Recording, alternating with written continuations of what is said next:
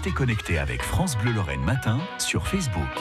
La prune au cœur de notre été euh, sur France Bleu Lorraine. Marie Treps lui dédie un très beau livre aux éditions Toybohu. Il s'appelle tout simplement La prune, qui relate l'histoire de la prune, mais aussi sa culture et ses usages.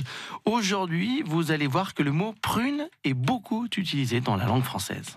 Les prunes sont présentes dans nos vergers et dans nos assiettes, mais elles sont aussi, elles ont leur place dans notre langue.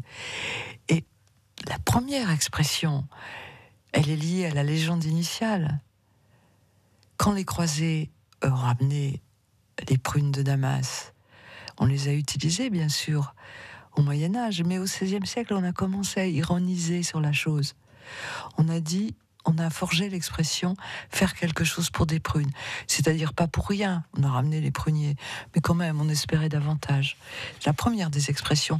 Et elle s'est transmise depuis le Moyen Âge, puisqu'aujourd'hui, elle a fait des petits dans notre langue, ça arrive souvent, les linguistes voient ça. On dit... Euh, et c'est resté célèbre cette expression, quelque chose qui compte pas pour des prunes, c'est quelque chose qui est important. Lio en témoigne dans sa fameuse chanson les brunes ne comptent pas pour des prunes.